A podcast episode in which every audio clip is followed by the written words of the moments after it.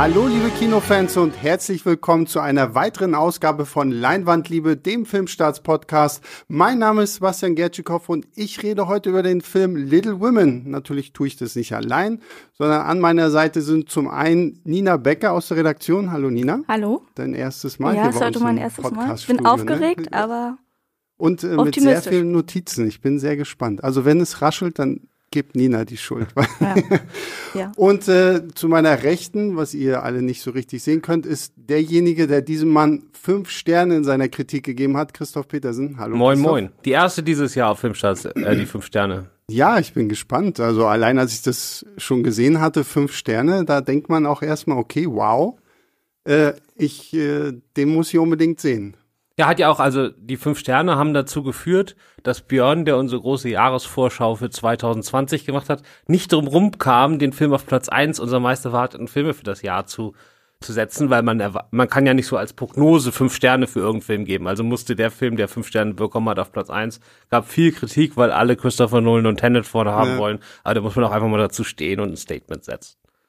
So, vielleicht äh, kurz für diejenigen, die es noch nicht wissen. Little Women basiert auf einem Buch aus dem Jahre 1868 von, jetzt muss ich ihren Namen abgucken, Louisa May Alcott.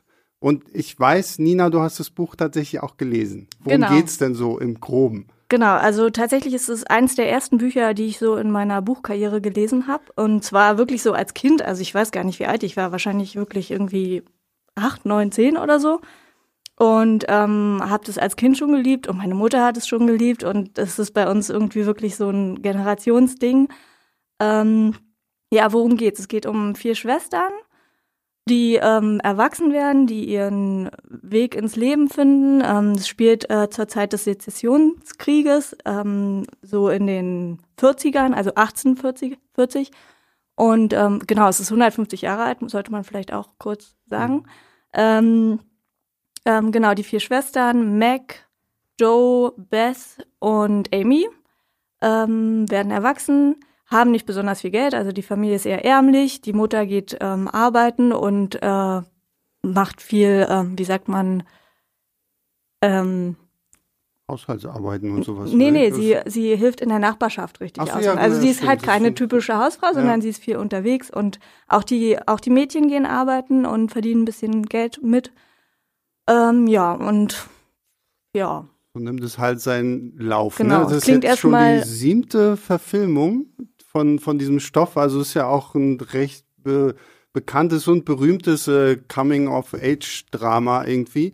Ähm, jetzt ist äh, Greta Gerwig dran. Äh, kurze erste Einschätzung. Wie fandet ihr den? Wie fandest du den Film dann? Du als jen, diejenige, die das Buch auch gelesen hat, weil Christophs fünf Sterne, da kommen wir ja gleich noch drauf. Ja, ich fand ihn auch genial. Also ich fand den unglaublich schön. Ich habe die ganze Zeit geweint, obwohl ich nicht der Typ bin, der sonst irgendwie permanent weint. Es gibt auch einige Filme, die so als Tränenschocker gelten, die lassen mich völlig kalt. Ähm, aber ja, ich habe die ganze Zeit geweint. Ich weiß natürlich jetzt nicht, ob das einfach daher kommt, dass ich ähm, auch so Jugendflashbacks hatte und äh, mich an meine eigene Jugend erinnert habe oder Kindheit auch ähm, oder weil der Film wirklich so toll war. Also der Film ist toll auf jeden Fall. Ähm, ich fand ihn unglaublich modern dafür, dass er halt 100, also dass das Buch, der Stoff 150 Jahre Mhm. alt ähm, ist. Und dann könnte man jetzt denken, okay, das liegt halt einfach an Greta Gerwig und es liegt mit Sicherheit auch an ihr. Ähm, aber tatsächlich sind ganz oft äh, die Dialoge und so wirklich originalgetreu, also wie im Buch, also theoretisch ganz alt.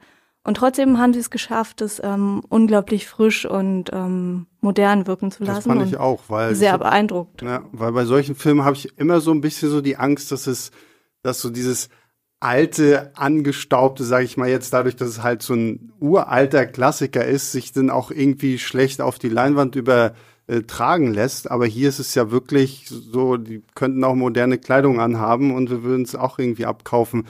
Äh, Gehen wir mal so ein bisschen auch auf Christoph ein, fünf Sterne. So, was sind denn fünf Sterne verteilen wir ja nicht häufig hier bei Filmstarts. Was sind denn so, was macht diesen Film jetzt so besonders, dass die fünf Sterne da tatsächlich bei rumgekommen sind? Ja, also erstmal sozusagen die Basics. Also ich muss auch sagen, dieses sehr berührende und dass ich geheult habe, das war bei mir genauso. Und ich habe überhaupt keine Verbindung zu dem Stoff. Ich habe keine der vorigen Verfilmungen gesehen und ich kenne das Buch nicht. Und ähm, es hat trotzdem funktioniert, auch ohne Jugendflashbacks. Ich war sogar ein bisschen überrascht, weil als wir dann die Kritik gepostet haben, hatten alle nur so darunter, die 90 Prozent der Kommentare darunter waren, dass äh, Leute ihren Freunden oder Freundinnen äh, das weitergeleitet haben und gesagt haben, hey, hier, das ist Betty und ihre Schwester, das müssen wir unbedingt gucken. Weil die alle gar nicht auf den Plan hatten, dass es derselbe Stoff ist, weil in Deutschland keine der Verfilmungen in Deutschland der vorigen heißt Little Women, die haben alle andere Titel und dementsprechend mussten die das erstmal zusammenbringen und die Little äh, Women Verfilmung Betty und ihre Schwestern aus den 90ern scheint extrem populär und beliebt zu sein bei einer gewissen Altersgruppe, also diese absoluter Kultfilm. Und Nina meldet sich, also. Ja, ich bin auch totaler Fan. Ich habe das damals gesehen, ich glaube nicht im Kino, aber auch ziemlich, also irgendwie um die, ich glaube 94 ist der erschienen, muss irgendwann dann gewesen sein und ich fand den auch total toll und ich habe den auch letztens nochmal geguckt und ich finde den immer noch toll. Also der ist total gut gealtert, sagt man ja auch irgendwie. Und ähm, man kann den wunderbar gucken und die Schauspieler sind auch grandios. Also es ist ein tolles Ensemble. Ähm, Winona Ryder war ja auch für einen Oscar nominiert sogar ähm, dafür. Und ja, also auf jeden Fall sollte man, wenn man die äh, Gelegenheit hat, den auch nochmal gucken. Genau, und das ist halt, ähm, sozusagen die Basics. Also es ist erstmal unglaublich berührend. Also diese March Family, die vier Schwestern zusammen mit ihrer Mutter gespielt von Laura Dern, das ist einfach so, das ist die liebenswürdigste Familie der Filmgeschichte. Und trotzdem ist es null kitschig. Also das ist halt irgendwie so, ich weiß nicht warum, aber es ist auf eine, eine Art und Weise geschrieben, die Dialoge, die halt gerade nicht tränenziehend sind und deswegen ziehen sie die Tränen. Ja, das also fand ich genau. auch. Also ich hatte auch Angst, dass es halt irgendwann so wirklich in diesen typischen Hollywood-Kitsch verfällt oder so. Aber sie, Greta Gerwig, findet ja immer so den, den richtigen Moment, um es dann halt doch nicht kitschig werden zu lassen. Und es entstehen, wie du schon sagtest, so schöne rührende Momente, romantische Momente, traurige Momente, tragische Momente. Also es ist ja wirklich, also ja, ich geselle mich jetzt zu meinen zwei Gästen und gestehe auch, dass ich hier ein paar Tränchen verflossen habe. Ähm, und ja, es ist wirklich einfach ein toller Film. Wobei ich auch finde, ähm, das ist vielleicht auch so ein bisschen besonders und das denkt man vielleicht auch nicht, wenn man sich irgendwie den Trailer anguckt oder so, dass die Romantik gar nicht so im Fokus steht. Also klar, da gibt's auch eine Liebesgeschichte oder mehrere sogar, ähm, aber es ist halt, es geht auch viel um Freundschaft und wirklich dieses Erwachsenwerden und ähm, ja, zu erkennen, was man kann und was man nicht kann, ähm, dass man scheitert und trotzdem weiterlebt, theoretisch oder auch nicht. Ähm, ja, das ist irgendwie gar nicht so, es ist gar keine typische Romanze oder so. Ja, genau, also, es ist halt mehr so Coming-of-Age-Drama. Genau. So, ne? Und es ist halt auf eine sehr unaufdringliche Weise äh, sehr weise. Also es ist ein sehr Genau. kluger Film. Also zum Beispiel äh, die vielleicht unauffälligste oder mit unauffälligste Figur der vier Schwestern wird ausgerechnet von dem größten Star des Films gespielt, nämlich Emma Watson von Harry Potter und die Schöne und das. Und äh, bei der geht's halt darum, dass sie als äh, Jugendliche immer Schauspielerin werden wollte und sie war immer die in den schönen Kleidern und die ein bisschen extravaganter war. Und ausgerechnet sie entscheidet sich irgendwann ganz bewusst, ein, ein Lehrer zu heiraten und damit sozusagen in so eine, in so eine Durchschnittsehe und so eine Durchschnittsexistenz zu wechseln. Und alle neben, außerhalb wird das dann oft wahrgenommen als ein Scheitern und so. Aber für sie ist es eigentlich genau das, was sie dann wirklich, sie entscheidet sich da ganz bewusst dafür und solche Sachen. Das sind halt nicht so die typischen Kitsch-Momente, sondern es ist halt ein sehr, eine sehr kluge Erzählung. Ja, und vor allem, ich finde es auch schön, wie die einzelnen Schwestern, sage ich mal, jetzt so ihre verschiedenen Wege gehen, so, ne? Und es ist natürlich trotzdem auch so ein, so, so ein Period-Piece, wo natürlich äh, die, die alte Tante gespielt hier von Meryl Streep dann immer sagt, ja, du musst dir einen Mann suchen und äh, weil dann kannst du auch irgendwie glücklich werden und so. Das natürlich auch das immer so ein bisschen mit reinschwingt, so, ne, so die, die Frau ist am besten, wenn sie quasi schnell einen Mann findet und am Ende glücklich und verheiratet ist. Und da ist quasi Meg so diejenige, die halt das versucht am ehesten auch, die am ehesten dem entspricht, während ja alle anderen da doch ein bisschen äh, für die Zeit teuflerischer äh, irgendwie ans Werk gehen. Genau, also das ist ja auch tatsächlich das, was ähm, Gerwig so gut macht, irgendwie, ähm, dass sie aber über keine der Entscheidungen irgendwie urteilt oder ähm, da jetzt irgendwie so ein feministisches Manifest draus macht. Also natürlich ist, ist der Film feministisch, damit wird ja auch geworben und so, aber eben nicht so auf so eine Art mit erhobenem Zeigefinger, nicht dick unterstrichen, sondern einfach sehr klug ähm, gelöst alles, ähm, ja, total erfrischend und irgendwie auch motivierend, so, also würde ich, finde ich persönlich. Ähm, Genau, also bei Mhm. der Hinsicht hatte ich auch ein bisschen Angst, ne? weil Ladybug war ja ein sehr persönlicher und sehr feministischer. Bird. Lady Bird natürlich. äh, sehr persönlicher Film. Und da habe ich gedacht, okay, jetzt Weltliteratur, das ist so, junge Regisseure, die einen Hit gelandet haben, die gehen dann beim zweiten Film auf Nummer sicher und suchen sich irgendein großes Buch raus, um ein bisschen anzugeben. Und das ist bei ihr überhaupt nicht so. Und die zweite Befürchtung, die ich hatte, so ein bisschen ist, dass sie einfach die Modernisierung so krass darüber macht, wie sie es inszeniert. Also zum Beispiel mit, was weiß ich, Popmusik oder Marie Antoinette oder sowas Ja, in die Richtung. Das gibt's gedacht. null. Das ist absolut null. Und trotzdem schafft sie das mit ein paar ganz, ganz cleveren Kunstgriffen, die wahrscheinlich vielen, die die Vorlage nicht kennen, gar nicht auffallen, sondern die glauben, dass das auch so ist. Weil es gibt nur ganz kleine Änderungen. Aber die machen so unglaublich viel.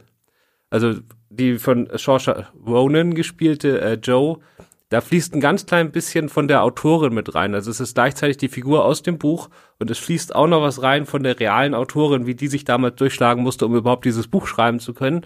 Und das äh, gibt dem Ganzen so einen modernen Meta-Touch, den man aber im Film gar nicht mitbekommt. Der ist nur da, wenn man das weiß. Ja, das fand ich auch sehr schön. Also überhaupt äh, Saoirse Ronan, ihr könnt uns da draußen gerne für hauen, wenn wir sie doch falsch aussprechen, aber wir, wir geben uns allergrößte Mühe. Ähm, ich fand sie auch wirklich sehr, sehr toll in dieser Rolle. Also weil sie auch wirklich gekonnt so diese ganzen Höhen und Tiefen irgendwie auslotet, die dieser Charakter Joe irgendwie mit sich bringt. So, ne? Weil klar, sie wird so ein bisschen als dieser Tomboy dargestellt, so, ne, die sich jetzt, die gerade so freigeistlerisch irgendwie unterwegs ist, die halt wirklich schreiben möchte, die, und das fand ich auch schön, die auch versucht, so ihre Schwestern zu animieren, wirklich zu sagen, okay, nein, warum willst du heiraten, Mac? So, du willst Schauspielerin sein, du bist gut darin, so versuch das doch auch zu werden. Also ist ja auch irgendwie so ein bisschen so das Gewissen für alle anderen und versucht die da aufzubauen. Und da fand ich gerade Ronan wirklich unglaublich gut in dieser Rolle. Ja, kann ich auch nur zustimmen.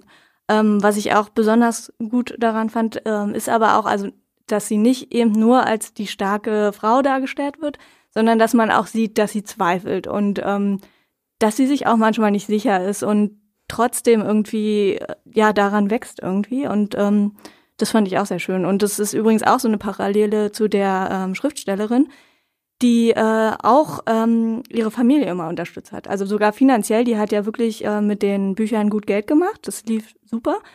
Und hat dann ähm, tatsächlich ihre ganze Familie, sie hat auch drei Schwestern ähm, und auch ihre Mutter finanziell unterstützt, was ja auch besonders war für die Zeit. Deswegen hat die Autorin dann auch einfach mal zwei Genau. Fortsetzungen zu diesem Roman geschrieben. Also wer Und weiß, eine ganze Reihe von Spin-offs. ja, Ja, also wer weiß, ob wir äh, jetzt muss ich gucken, Little Men und Joe's Genau. Boys irgendwie auch noch von Greta Gerwig irgendwie sehen, dass das Ja. in das Gerwig Universe. Also Genau. man muss sagen, 40 Millionen Budget aktuell und der Film läuft noch.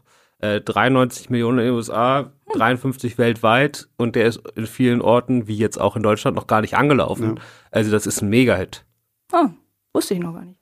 Ja, und vor allen Dingen für, für, für so einen Stoff so, ne? Ja. Weil ich meine, es kommen ja immer viele, so diese Literaturverfilmungen, jetzt dieses Jahr startet ja auch noch Emma. Ähm, und äh, das sind halt so Sachen, so da denkt man immer, ja, okay, die kommen und das wird wahrscheinlich so die Leute interessieren, die äh, das Buch kennen oder sich zumindest mit dieser Periode der Zeit irgendwie auskennen und sich dafür interessieren. Aber Little Women scheint ja doch noch mal wirklich was ganz anderes zu sein, oder? Also wie würdet ihr das sehen? Also was macht den diesen weltweiten Appeal, sage ich mal jetzt, äh, von diesem Film aus? Ähm, also was ich mir auch noch vorstellen könnte, da haben wir noch gar nicht drüber geredet. Ähm, es gab ja tatsächlich, ich glaube in den 80ern ähm, zwei Zeichentrickserien, äh, also Animationsserien. Ich habe die auch geguckt, also ich war da auch totaler Fan. Ähm, äh, das hieß aber nicht Little Women, sondern Eine fröhliche Familie Genau, ist die bekanntere von beiden. Genau, und dann gab es noch eine Fortsetzung. Und tatsächlich sind die auch relativ nah am Buch und die waren sehr schön und ich glaube, ähm, dass es vielleicht durchaus auch noch viele andere Leute gibt, die sich daran erinnern. Und darum ist es jetzt gar nicht vielleicht so ein Nischenthema. Also, ja, also es ist schon so ein bisschen auch dieses Nostalgie-Thema, Ja. wie du meintest, so wir haben Ja. halt die Fil Ja. diese Trickfilmserie Ja. gesehen und kennen Genau. den Film der 90er. genau. Das hilft auf jeden Fall, denke ich, irgendwie. Ja gut, und wahrscheinlich Greta Gerwig ist ja jetzt auch, das ist ja jetzt ihre zweite Regiearbeit, richtig? Nach Lady Bird. Äh, ist ja auch mehr und mehr im Kommen. Ich bin ja jetzt, nach diesem Film muss ich gestehen, bin ich jetzt schon sehr gespannt, wie sie den Barbie-Film äh, machen wird. Ja, das also ich jetzt auch, vor allen Dingen, also den sollte ja vorher Amy Schumer machen Ja. und das wäre dann so eine so eine krasse äh, Parodie geworden oder so. Und jetzt, wenn Greta Gerwig so einen ähnlichen Kniff findet, Little Women zu modernisieren, äh, Barbie zu modernisieren. Und das Drehbuch hat sie auch noch mit ihrem Ehemann Ja. geschrieben, Noah Baumbach, der nun auch wirklich der totale New Yorker Indie-Heini ist. Äh, die beiden sind ja auch dieses Jahr im Oscar-Rennen knallharte Konkurrenten, weil Ja. er hat einfach mal äh, Marriage Story rausgehauen, während sie Little Women gemacht hat. Also ist schon ein, ein Power-Couple da im amerikanischen Indie-Kino. Und ähm, ja, ich bin auf einmal sehr gespannt auf einen Barbie-Film. Hätte ich Ja, auch oder? nicht vorher gedacht. Wer weiß, dass was sie so- mit Ken macht. Ja, also wir sind sehr gespannt. Und Timothy Chalamet.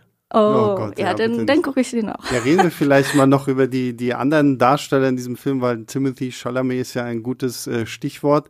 Spielt ja den jungen Laurie äh, in diesem Film. Nina nickt schon begeistert. Wie fandest du ihn? Ja, super. Ich war sehr äh, verzaubert. Ich habe danach auch an eine Freundin geschrieben, dass ich unbedingt mal mit ihm einfach so einen Abend verbringen wollen würde.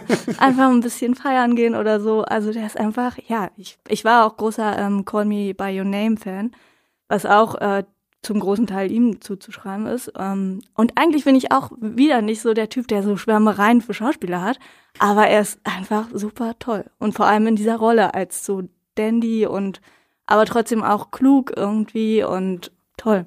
Ich muss ja sagen, in Call Me By Your Name hat mir Army Hammer immer besser gefallen. Ich mag beide. Deswegen, äh, Da bist du jetzt auch der Erste, der, von dem ich das jemals gehört habe. Naja, ich mag auch Wirklich? Army Hammer, Ja, also doch, so nee, ist es also nicht. Ich, ich fand, weiß nicht, ich fand Army Hammer in, in dem Film irgendwie interessanter, weiß ich auch nicht. Aber es geht ja jetzt nicht um Call Me By Your Name, das äh, verschieben wir auf irgendwann mal.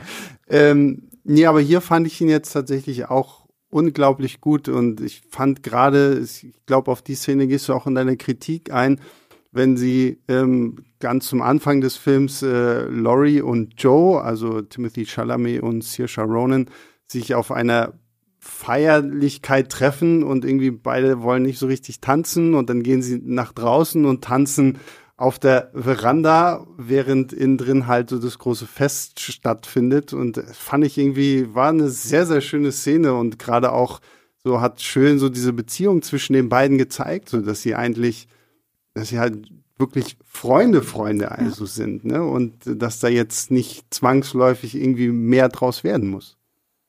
Ja, sie will nicht tanzen, weil sie sich das, äh, das Kleid am Kamin angefackelt hat. Und wenn man darüber mal nachdenkt, dass früher in jedem Raum so ein Kamin an war, wo man dann immer genau abwägen, abwägen musste zwischen Brandgefahr und wie kalt ist mir, ich hätte jeden Tag meine Klamotten verbrannt. Ich wahrscheinlich auch, ja. Gut, da muss ich nur dran denken in der Weihnachtsszene, wenn sie halt auf dem Weihnachtsbaum richtige Kerzen haben. Ne? Haben wir auch, jedes Jahr. Wirklich. Ja, sogar mit kleinem Kind jetzt. Und das ist äh, wow. unverantwortlich. Ja, YOLO, YOLO sage ich dann. Ja, YOLO, super.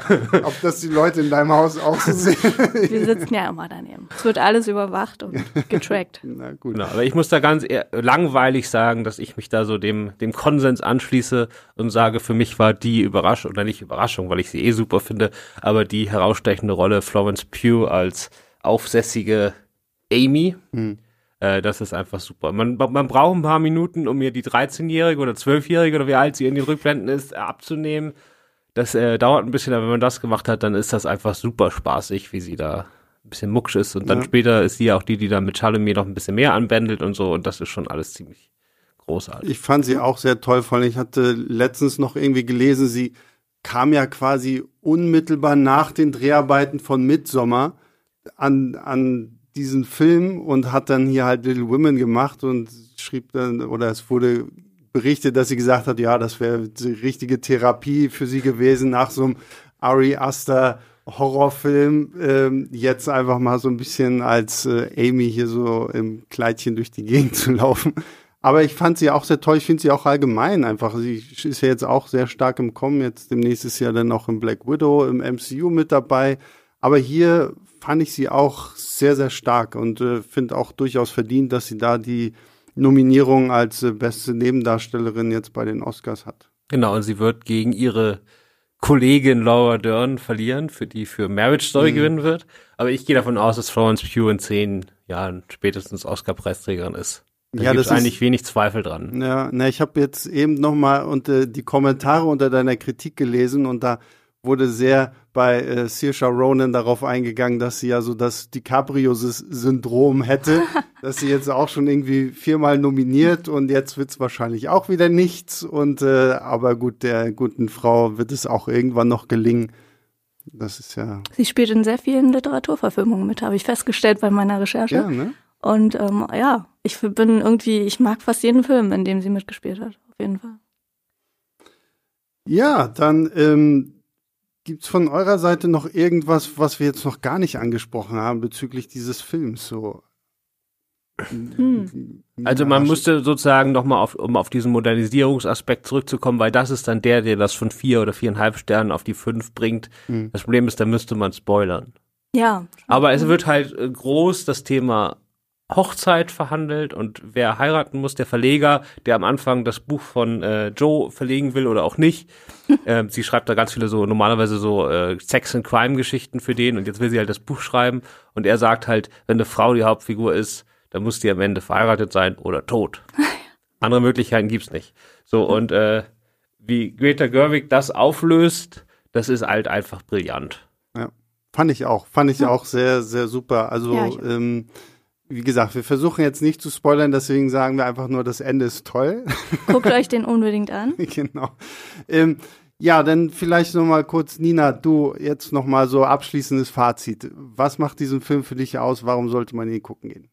Und was Ähm, würde vor allen Dingen, was für eine Sternewertung würdest du Natürlich Ich vor allem würde- ist immer das Wichtigste die Sterne wert. Ich würde auch fünf Sterne geben. geben? Ja, gut. Ähm, und tatsächlich fand ich diesen, dieses Fazit, ich will, eigentlich ist es jetzt gemein, wenn ich Christophs Fazit klaue, aber es bringt Überhaupt es, nicht gemein, das ist es, doch gut. das bringt es einfach sehr auf den Punkt. Little Woman ist ein mitreißendes, immer berührendes, niemals kitschiges Schauspielkino, das einen trotz aller tragischer Ereignisse einfach unfassbar glücklich wieder in den kalten Winter hinauslässt.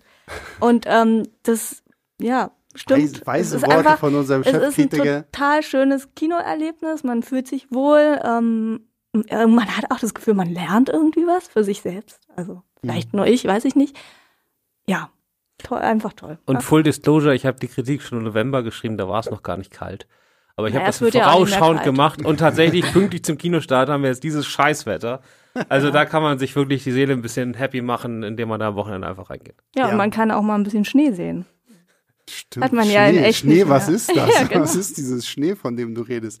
Nee, ich äh, kann beiden nur zustimmen. Ich würde auch fünf geben. Also ich fand ihn auch wirklich sehr, sehr toll. Es ist so, ja, wie du schon sagtest, Nina, auch so, man, man, man lacht, man weint, man durchläuft irgendwie alle Gefühle, die man so haben kann, wenn man so einen Film schaut. Und das ist tatsächlich schön und man vergisst so ein bisschen die Welt um sich herum und ja. Also in diesem Sinne geht Little Women gucken. Äh, wir reden gleich weiter über Literaturverfilmungen. Sind sie gut, sind sie schlecht? Was kommt noch so? Also bleibt dran. Bis gleich. Ja, nach unserer Mini-Mini-Pause sind wir wieder zurück. Äh, Christoph haben wir jetzt rausgeschickt, weil er tatsächlich, glaube ich, weniger Bücher liest und mehr Podcasts hört. Und äh, deswegen haben wir jetzt äh, Esther mal wieder am Start. Hallo Esther. Hallo, hallo. Du warst ja letztens schon bei uns zu Jojo Rabbit. Kommt vom Moviepilot. Hört euch also auch den Streamgestöber-Podcast an. Da geht's immer um Serien und alles, was so im Streaming-Bereich so losgeht. Und wir wollen jetzt über Literaturverfilmungen sprechen. Da gibt's ja auch im Serienbereich irgendwie zig Sachen, die auf Büchern basieren. Wir lassen jetzt mal, habe ich jetzt mal spontan entschieden, so ganz, ganzen Comic-Kram außen vor, weil klar, ne, Marvel ist halt auch irgendwo Literaturverfilmung, wo man sich wahrscheinlich auch mit Literaturwissenschaftlern darüber streiten könnte, sind jetzt Comics, jetzt ist das literarisches Werk oder nicht? Ich finde ja. Aber wir äh, beschäftigen uns jetzt mal lieber mit äh, Büchern, Büchern, Romanen und sonstigem. Äh, jetzt mal vielleicht allgemein äh, die Frage in den Raum geworfen. Seid ihr generell Fans von Literaturverfilmungen oder ist es immer so, so, oh nein, jetzt gehen die da, nehmen irgendwie mein, eins meiner Lieblingsbücher und machen dann einen Film draus? Esther? Ich definitiv schon. Also ich freue mich fast auf jede Literaturverfilmung. Was dann am Ende bei rauskommt, ist vielleicht nochmal eine andere Sache. Aber da ich eine große Leseratte bin und äh, in meinem Beruf natürlich auch schon immer früh erfahre, was gerade verfilmt wird und das Buch dann immer noch mal vorher lese oder erstmals vorher lese, äh, ist das tatsächlich was, worauf ich mich freue, weil ich auch denke, dass dann so ein Buch einen Unterbau bietet einem Film, wo man gleich weiß, da steckt dann noch mehr dahinter als vielleicht das Drehbuch, was da nicht so tief einsteigen würde. Ist bei mir eigentlich fast identisch. Ähm, bei mir kommt auch noch dazu, dass ich mich einfach immer total freue, wenn ich äh, sehe oder auch, auch im Gespräch mit anderen Leuten, wie andere dieses Buch gesehen haben irgendwie. Und wenn du dann einen Film dazu hast, dann hast du ja quasi so das ultimative Bild, ähm, was vielleicht auch ähnlich schon in deinem eigenen Kopf war oder auch gar nicht. Ähm, ja, und ich freue mich auch tendenziell immer erstmal und natürlich gibt es denn da auch schlechte Filme und gute und schlechte, aber erstmal freue ich mich. Ich bin fasziniert, weil ich bin, ich bin immer erstmal skeptisch. Ich Mhm. bin immer erst so, oh nein, bitte nicht so. Und ich versuche genauso wie du, Esther, wenn ich früh genug rauskriege, dass sie was verfilmen, ich mir denke, oh, okay, das klingt für mich persönlich interessant, da lese ich mal jetzt das Buch. Also ich bin dann auch immer noch eher, dass ich versuche, das Buch vorher zu lesen. Ähm, aber ich bin, oftmals bin ich wirklich skeptisch, weil ich mir so wirklich so denke, so, ah, und da kommen wir vielleicht auch zu einem, zu einem äh, Thema, was wir jetzt auch noch besprechen können. Äh, Werktreue oder Adaption oder lose Adaption, weil manchmal denke ich mir, okay, ich will, wenn, wenn es einfach nur heißt, es basiert auf diesem Roman und es wird halt irgendwie, werden künstlerische Freiheiten dazu gedichtet oder so, finde ich das persönlich fast schon immer ein bisschen besser, als wenn sie so präzise das einfach so durchexerzieren, was im Buch so vorkommt, weil so, ich weiß nicht, so dieses Buch und ich, das ist so eine, eine Symbiose, die, das kriegt halt kein Film irgendwie so richtig hin. Ja, also bei mir, ähm, bei mir ist es, also ich versuche auch immer tendenziell erst die Bücher zu lesen, hab's aber auch schon oft gehabt, dass ich es andersrum hatte. Also erst der Film, dann das Buch war auch okay. Ähm, ja, ich weiß nicht. Also ähm, es gibt beides. Also es gibt Sachen, wo ich auch mich total drüber freue, wenn es ganz werkgetreu ist. Und dann gibt es aber auch manchmal Lösungen, die irgendwie vielleicht nicht ganz so nah am Buch sind und die dann trotzdem toll sind. Und dann gibt es auch den Moment, wo ich denke, ach, na ja, wäre halt schöner gewesen, wenn sie es irgendwie so und so gemacht hätten. Aber ja, ich bin da eigentlich relativ offen und nicht, also ich habe da keine, nicht viele Dogmen. Irgendwie freue mich tendenziell irgendwie immer erstmal und Ich habe in meiner Jugend lange gebraucht, um wirklich auch mit mir ins Reine zu kommen und zu sagen, ja, der Film ist ein anderes Medium, der muss das anders machen. Wenn ich ein Buch gerade mit einem Ich-Erzähler habe und ständig in dessen oder deren Kopf schaue, dann ist das, da will ich das nicht als Voice-Over in einem Film haben, sondern das muss einfach anders dargestellt werden in Bildern, in Handlungen und es ist dann okay. Und was ich für mich auch festgestellt habe, ist, dass wenn ich einen Film vor dem, äh, wenn ich ein Buch vor dem Film lese, dann muss ich das mindestens ein halbes Jahr vorher machen, weil wenn ich es direkt vor dem Kinostart mache, dann ist es immer zu präsent und dann achtet man zu sehr auf die Details, die dann nicht übernommen wurden oder die verändert wurden und das stört dann vielleicht beim Schauen ein bisschen. Gehen wir doch mal vielleicht auf so ein, so ein Beispiel ein. So, so die bekanntesten Sachen, die wir ja so äh, äh, Buch, Literatur, Verfilmung mäßig haben, würde ich jetzt mal sagen, zum einen im Serienbereich gerade noch so ein bisschen frisch äh, Game of Thrones. Ähm, und im Filmbereich jetzt so die großen Sachen, so Herr der Ringe, Harry Potter oder jetzt auch ähm, Tribute von Panem. So, wie steht ihr denn so zu, zu diesen Sachen? Also zu, gehen wir mal auf Herr der Ringe ein. Haben, haben alle gesehen zumindest? Ja, Auch gesehen. gelesen? auch gelesen. Sehr gut, sehr gut. Okay, dann äh, machen wir mal kurz die äh, Herr der Ringe Büchse der Pandora hier auf. Bücher oder Filme? Ähm, also für mich auch tatsächlich schon zwei unterschiedliche Sachen. Also ich finde eigentlich gar nicht, dass die, dass die Filme so weit weg sind von den Büchern. Also es ist natürlich, es funktioniert nicht, so, so ein gigantisches Werk irgendwie in drei Filme zu quetschen. Da fehlt einfach wahnsinnig viel. Aber ich mag tatsächlich beides. Also ich liebe die Bücher, weil die einfach super lyrisch sind und die ganzen Gedichte und Lieder, die kommen natürlich in den Filmen irgendwie gar nicht vor teilweise. Und auch diese Aspekte der Sprache, es geht ja bei, bei Tolkien immer um Sprache und diese verschiedenen Sprachen, die es in Herr der Ringe dann auch gibt und so, die kommen im Film einfach nicht so rüber. Aber trotzdem liebe ich die Filme. Also ich kann, ich würde da jetzt mich nicht entscheiden wollen eigentlich. bin auch ein großer Herr der Ringe Filmfan und da hat mir tatsächlich die Verfilmung, äh, die ich sehr liebe, beigebracht, wie sinnvoll Auslassungen sind. Und als Leser kann man sie ja trotzdem im Hinterkopf haben. Äh, es ist ja nicht so, dass sie ausgeklammert werden, deshalb nicht existieren, sondern dann ist man sie als Leser einfach noch dazu holen kann in seiner Vorstellung. Ja, Genau. ich, ich bin tatsächlich, Herr der Ringe ist so, so eine der wenigen Beispiele, wo ich beides quasi gleich gut finde. Also bin ich vollkommen bei dir, Nina, die Bücher, diese ganze Lyrik, dieses wirklich auch dieses Spiel mit Sprache und was Tolkien da für eine Welt aufbaut. Gleichzeitig, was Peter Jackson für, eine, für ein visionäres Meisterwerk einfach auf die Kinoleinwand gebracht hat. Und ich meine, irgendwie wahrscheinlich der Neuseeland-Tourismus äh, einfach nur für die nächsten 100 Jahre dadurch angekurbelt wurde, weil irgendwie diese ganzen schönen Szenerien sind.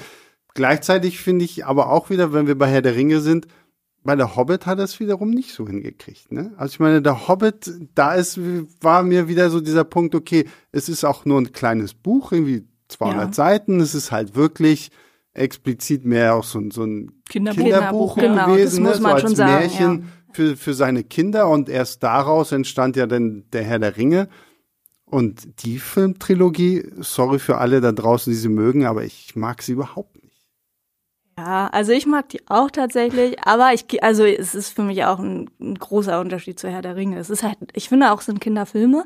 Also vielleicht jetzt nicht für kleine Kinder, auch schon allein wegen der Action und so, aber ähm, ja, ich mag sie trotzdem so. Aber tatsächlich sind die, würde ich auch sagen, noch weiter weg auch vom Buch, obwohl es auch ein Kinderbuch ist.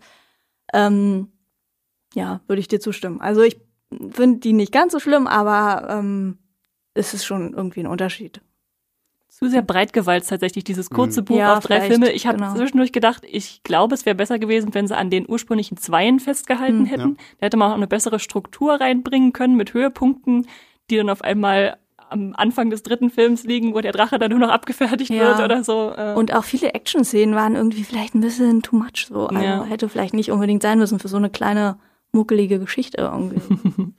Wie steht ihr denn zu den Harry Potter Filmen? Ich muss ja, ich muss ja dazu sagen, Harry Potter habe ich nie gelesen. Oh mein Gott. ich kann aber auch, ich kann aber auch begründen, warum. Weil es ist tatsächlich so, als die Harry Potter Filme, äh, als die Bücher damals rauskamen, war ich glaube ich gerade so 13, 14 oder so.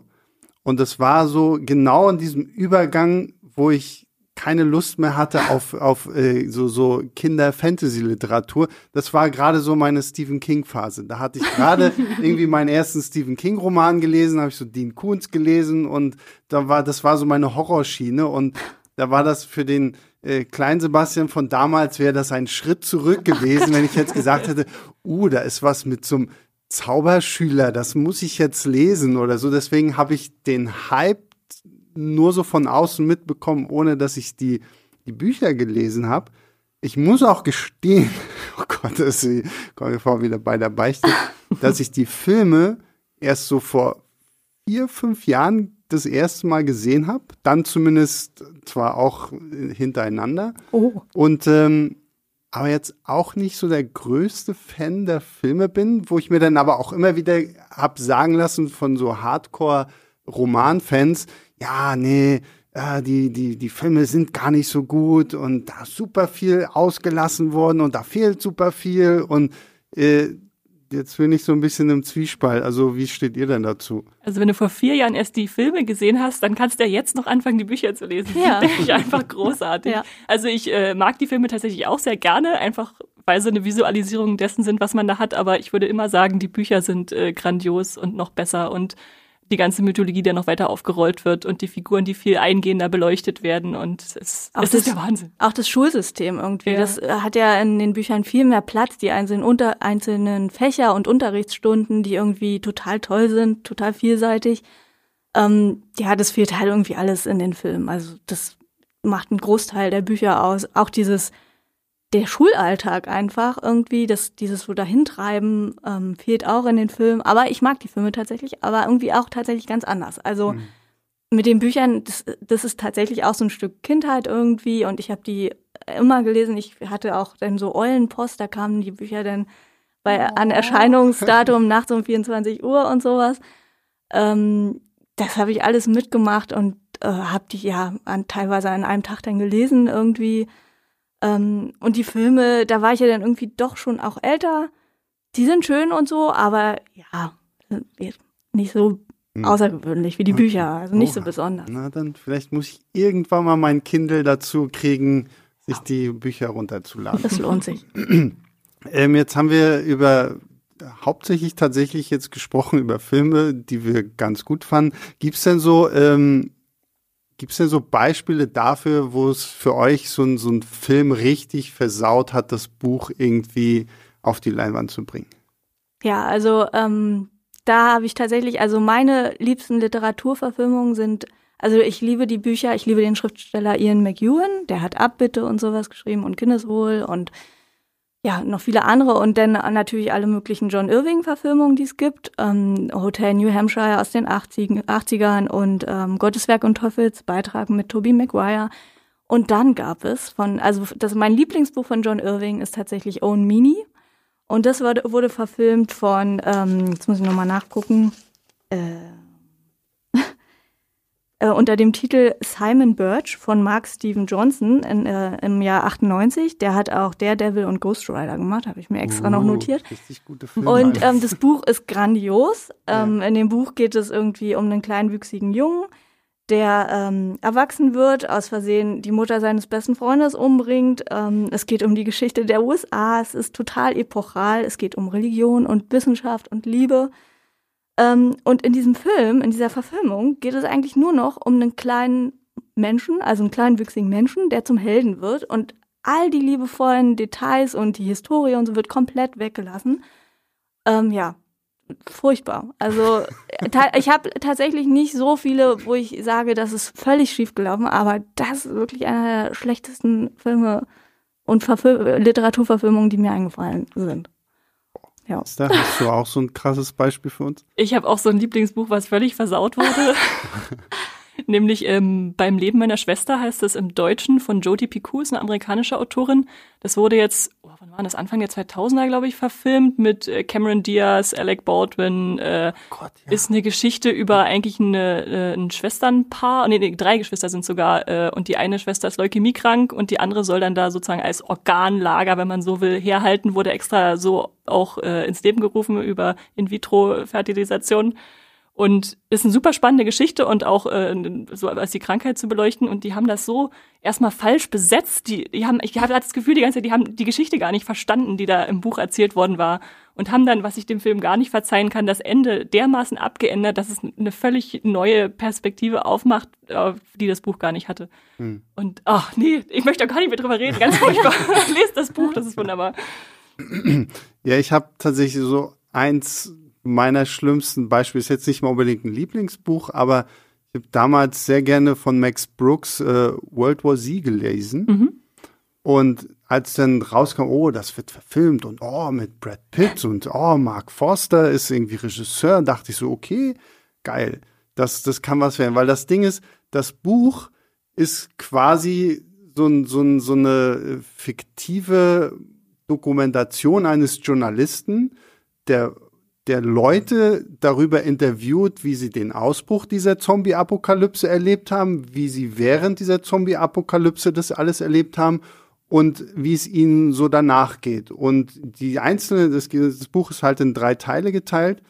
Und jeder Teil ist immer so, besteht so aus Interviewschnipseln halt tatsächlich. So, das ist halt mal länger, mal weniger lang und es werden halt normale Leute interviewt, Militärs und ähm, Regierungsbeamte und sowas alles und dann halt auch wirklich aus der ganzen Welt, also kriegst Geschichten aus Japan, aus, aus Deutschland, aus den USA und wirklich sehr breit gefächert und das Buch ist wirklich äh, unheimlich gut geschrieben, spannend auch gerade so für Leute, die so ein bisschen auch wirklich dieses Horror-Zombie-Genre irgendwie mögen. Und dann kam halt dieser Film und ich hatte die ganze Zeit gehofft, sie versuchen es halt wirklich irgendwie auch auf diese Mockumentary-Schiene zu, zu machen, weil dann wäre es halt auch mal was anderes gewesen. So war dieser Film einfach nur so, so die, die nächste x-beliebige Zombie-Geschichte. Jetzt halt, weil Brad Pitt irgendwie vorne auf dem Poster war, war es dann halt auch mal ein bisschen ähm, deutlicher in den Medien. Aber so, ich, ich fand den echt langweilig so. Und da hätte ich echt gedacht, so, ah oh Mensch, warum da nicht mal wirklich, da hätte ich mir Werktreue dann sehr viel mehr gewünscht, ähm, als das, was am Ende bei rausgekommen ist. So, ja, das ist äh, eins meiner Erlebnisse, was ich dann immer aufgebe. Ähm, gehen wir mal über zu den, zu den guten Verfilmungen. Also so, wo ihr sagt, okay, wow, also das Buch ist schon toll, aber der Film hebt das vielleicht nochmal auf eine andere Ebene oder ist zumindest dem, dem, dem Buch gleichwertig. irgendwas richtig Gutes.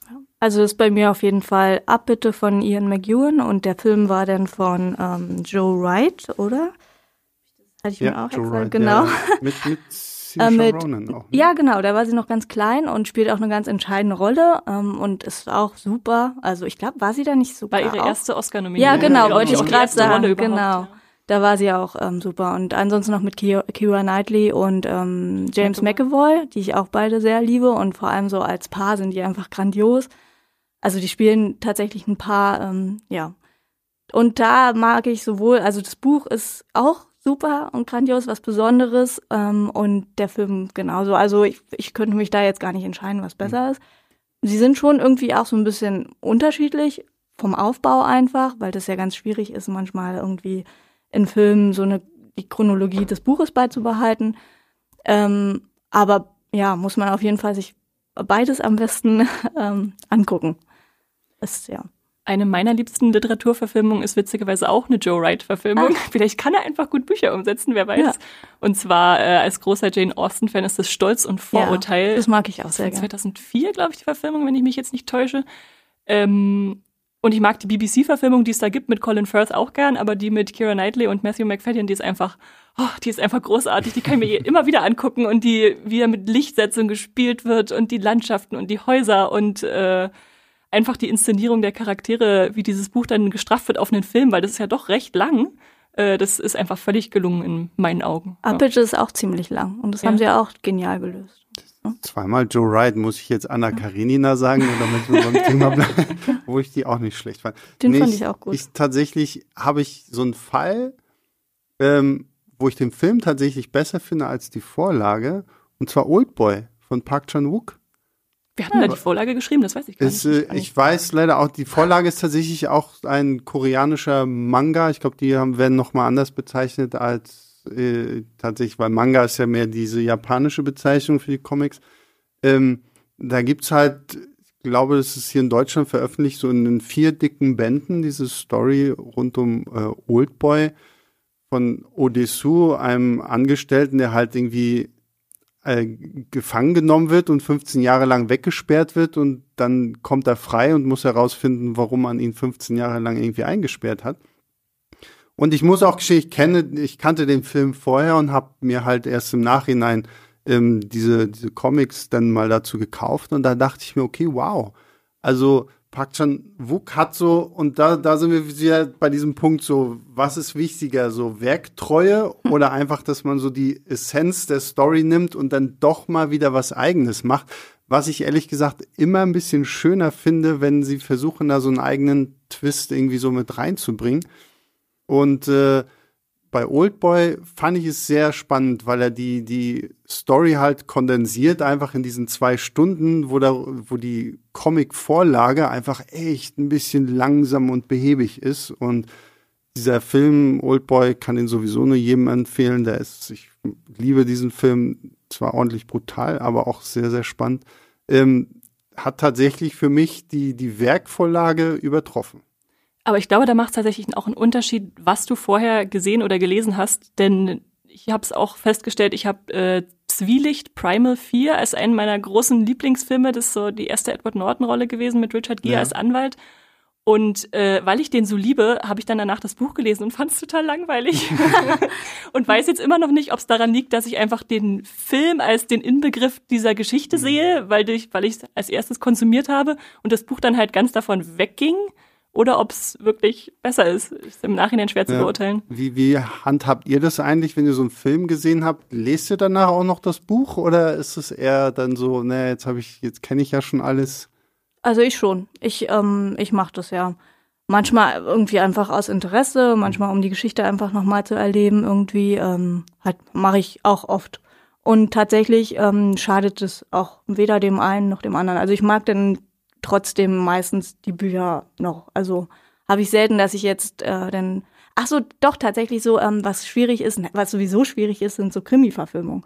Wenn Ja. du da den Film geguckt hast, dann, dann lohnt sich natürlich äh, das Buch nicht. Und ich habe festgestellt, ähm, auch also auch andersrum, dass es tatsächlich viele Krimis gibt, die irgendwie nicht so doll sind vom Buch her und wo die Filme dann manchmal Sachen gut machen. Also da fällt mir halt hier ähm, jetzt fehlt mir der Titel, aber der, dieses äh, Stieg Larsen, die Trilogie. Verblendung, die, genau, die da sind die. Bücher, sind ja eigentlich eine Vollkatastrophe, Okay, finde ich. wirklich, Ja. Also für jemand, der viel liest und vor allem auch viele Krimis, viel so Scandi-Crime und so liest.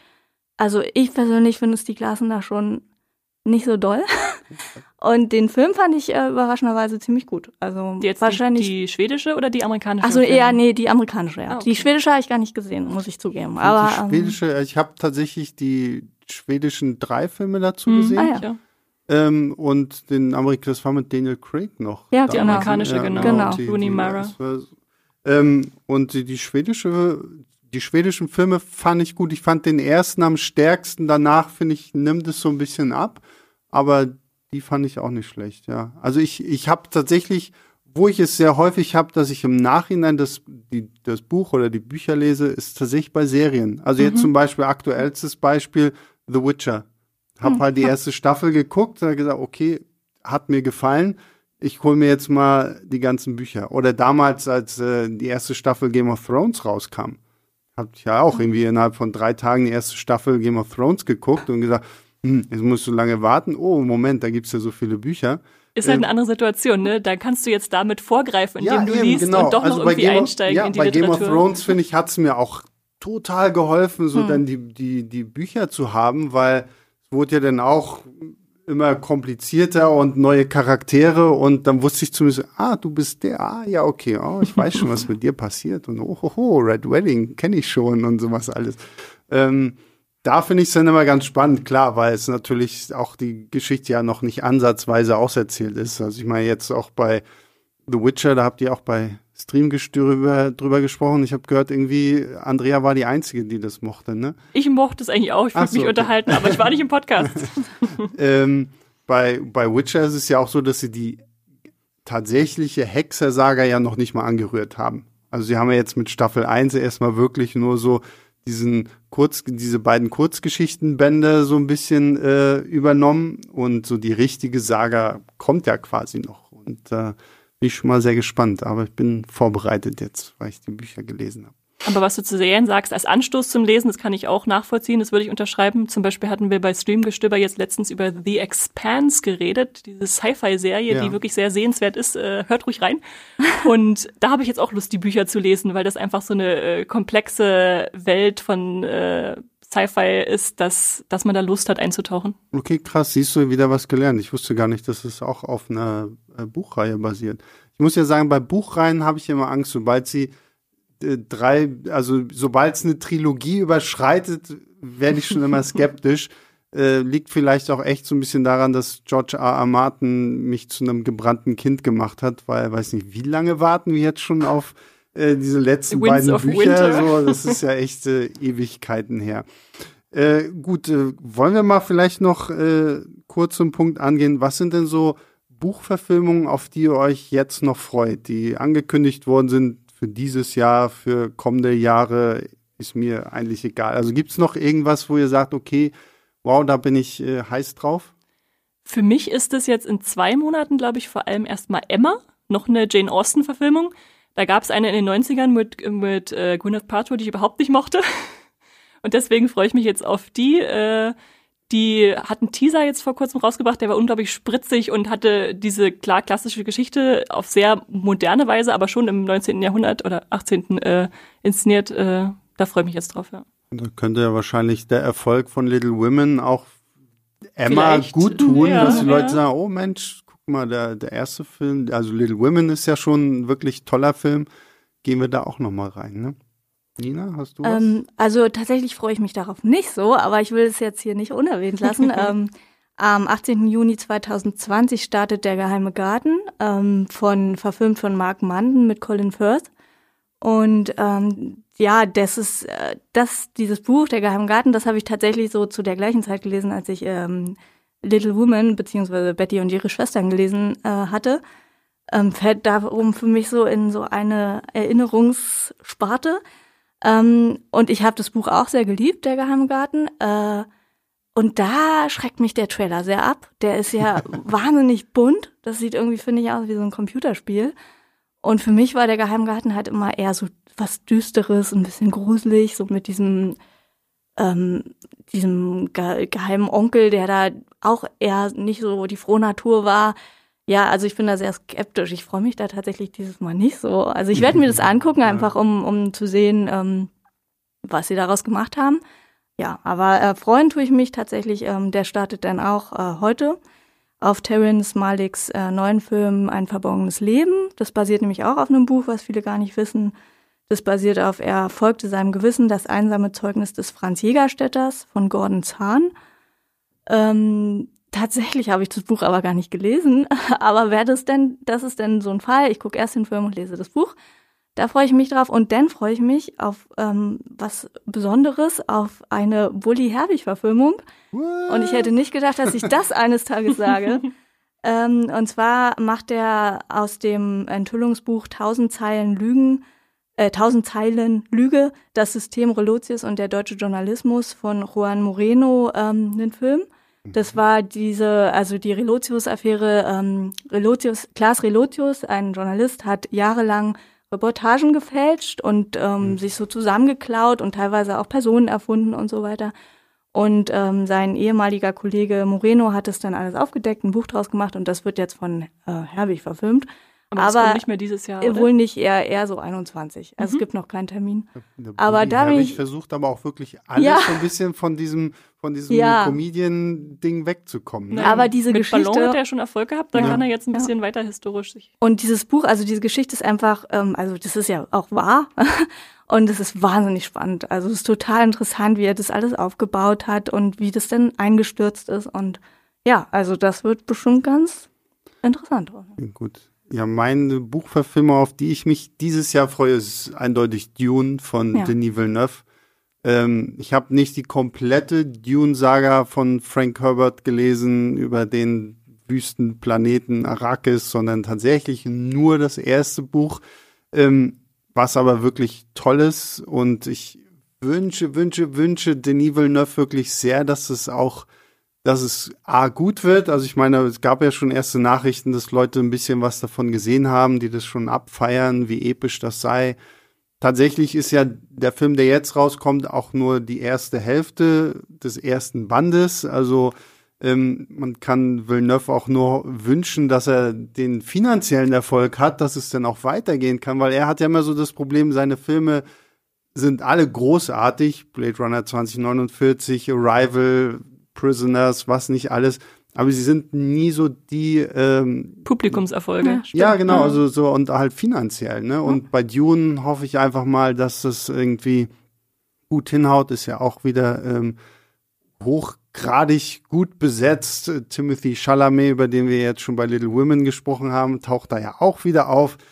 Äh, ja, also auf Dune bin ich sehr gespannt. Und jetzt, ich weiß gar nicht, ob meine äh, Gäste darauf vorbereitet sind, eine letzte Frage.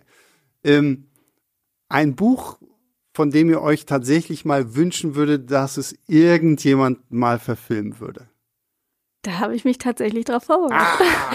Aber das war auch überhaupt nicht schwer, weil ich seit Jahren darauf warte, dass jemand äh, die Bücher von Jonathan Franzen verfilmt. Also das, das hat man, die sind eigentlich ziemlich bekannt. Ähm, die Korrekturen, hm. Freiheit ähm, und mein Lieblingsbuch ist Schweres Beben. Das war sein erstes. Das wird immer so ein bisschen vergessen. Ähm, ja, da warte ich drauf. Aber die sind halt auch wahnsinnig dick und total epochal und ich verstehe irgendwie, dass es sich nicht so einfach in ein Buch, äh, in einen Film äh, quetschen lässt. Vielleicht, vielleicht verkauft er auch die Rechte oder nicht oder so. Ja, als, als Serie werden die alle auch super. Mhm. Also da wäre ich total dabei und da warte ich drauf.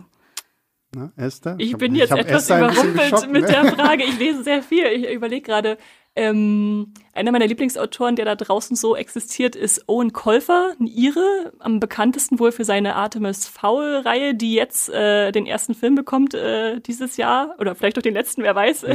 vor dem ich sehr viel Angst habe vor dem Film, äh, weil der, weil die Reihe so meine Jugend geprägt hat.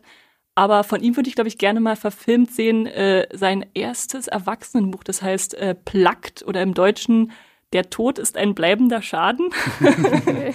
es ist so ein Krimi mit sehr viel Humorelementen, was er gerne in seine Bücher bringt über einen Türsteher, der gerade eine Haartransplantation hatte und dann in so eine Verschwörung reinrutscht. Äh, sehr lustig und ja. Hat Potenzial, klingt gut für einen Film. ja, mein, mein Buch, bei dem ich immer nicht weiß, ob ich es verfilmt sehen möchte, aber weil es einfach so geschrieben ist, als wenn du es einfach auch perfekt verfilmen könntest, ist House of Leaves von äh, Mark Danielewski. Das ist sein Erstling gewesen, ein unglaublicher Roman. Also der spielt auch mit den Konventionen des herkömmlichen Romans einfach. Du musst das Buch mittendrin umdrehen und dann gibt's so Passagen, wo äh, die Wörter immer kleiner und kleiner werden, je weiter du umblätterst und im Grunde geht, ist es so eine Art Found-Footage-Horrorroman, mhm. wo es tatsächlich um eine, einen, einen jungen äh, Fotografen geht mit seiner Familie, die in ein Haus ziehen und auf einmal feststellen, hey, da ist eine Tür, wo eigentlich gar keine Tür sein sollte und hinter dieser Tür ist ein Flur, der überhaupt nicht in dieses Haus passt, weil er eigentlich nach draußen gehen müsste, aber nicht nach draußen geht und dann äh, baut er quasi so eine eine Expedition auf, um dieses, dieses plötzlich erschienene Gewirre aus Labyrinthen und was weiß ich nicht zu erforschen. Und ähm, es wird halt auch sehr, sehr meta und geht auch viel darum, dass seine, dass diese Aufnahmen halt gefunden worden sind, wissenschaftliche Abhandlungen darüber geschrieben worden sind. Es gibt zig Fußnoten auch in diesem Roman und eine sehr, sehr komplexe Story, aber so tatsächlich dieser dieser, dieser Punkt über diese Familie, also dieses Found-Footage-Ding, wenn, wenn das so ein, das müsste so jemand wie David Lynch müsste das machen. So. Also der auch wirklich sich da ein bisschen was traut und ein bisschen verrückte Ansichten hat. Also wenn du es einfach nur so, so Jason Blum-mäßig, so, okay, das ist jetzt hier Found Footage und dann wäre es langweilig. Also da muss schon einen Filmemacher hinter sein, der, der das kann. Und das Witzige ist, ich folge tatsächlich Danilewski auf äh, Facebook und er hat, glaube ich, jetzt so zwei, drei Dreh, Drehbuchsachen schon geschrieben für eine Serie, aber. Hm. Also da, da bin ich immer noch so ein bisschen der Hoffnung, dass das vielleicht tatsächlich irgendwie mal rauskommt, weil das Buch kann ich wirklich nur jedem empfehlen. Lasst euch nicht davon abschrecken, dass ich jetzt Horror gesagt habe, weil es ist jetzt kein klassisches äh, Horrorbuch. Ähm, aber wirklich eine der verrücktesten Leseerfahrungen, die ich je gemacht habe, weil es wirklich komplett mit dem spielt, so wie du auch einfach liest tatsächlich. Und ähm, kann ich wirklich nur sehr, sehr empfehlen. Und äh, damit bedanke ich mich bei meinen charmanten Gästen für diesen tollen Talk über Literatur und Filme. Dann konnten wir endlich mal zeigen, dass wir nicht nur Filme und Serien gucken, sondern auch mal lesen. Das ist doch auch immer wieder schön. Äh, erstmal dir, Esther, vielen lieben Dank, dass du da warst. Danke Und für die Einladung. Ihr Leute da draußen äh, hört auch immer wieder Streamgestöber. Ähm, die sind immer einen Tag vor uns online. Äh, was ist denn diese Woche eigentlich euer Thema? Die aktuelle Folge befasst sich mit Sex Education, der Netflix-Serie. Uh, muss ich Staffel 2 noch gucken. Die erste fand ich ja wirklich super. Ähm, und äh, auch vielen lieben Dank an Nina, die ihr äh, Podcast-Debüt hier großartig gemeistert hat. Ja, danke schön, war sehr nett. Ich komme vielleicht wieder, mal sehen. kommt aufs wieder. Thema drauf an. Ich wollte gerade sagen, kommt wohl denn aufs Thema. Ähm, ja, und wenn euch da draußen gefallen hat, was wir hier machen, dann äh, abonniert uns doch gerne, lasst auch irgendwie eine Sternewertung da damit wir immer noch toller und besser werden. Und äh, Lob, Kritik und Anmerkungen könnt ihr auch direkt an uns schicken. Einfach eine E-Mail an leinwandliebe.filmstarts.de. Und ja, damit verabschiede auch ich mich und ja, geht immer fleißig ins Kino. Ciao, ciao.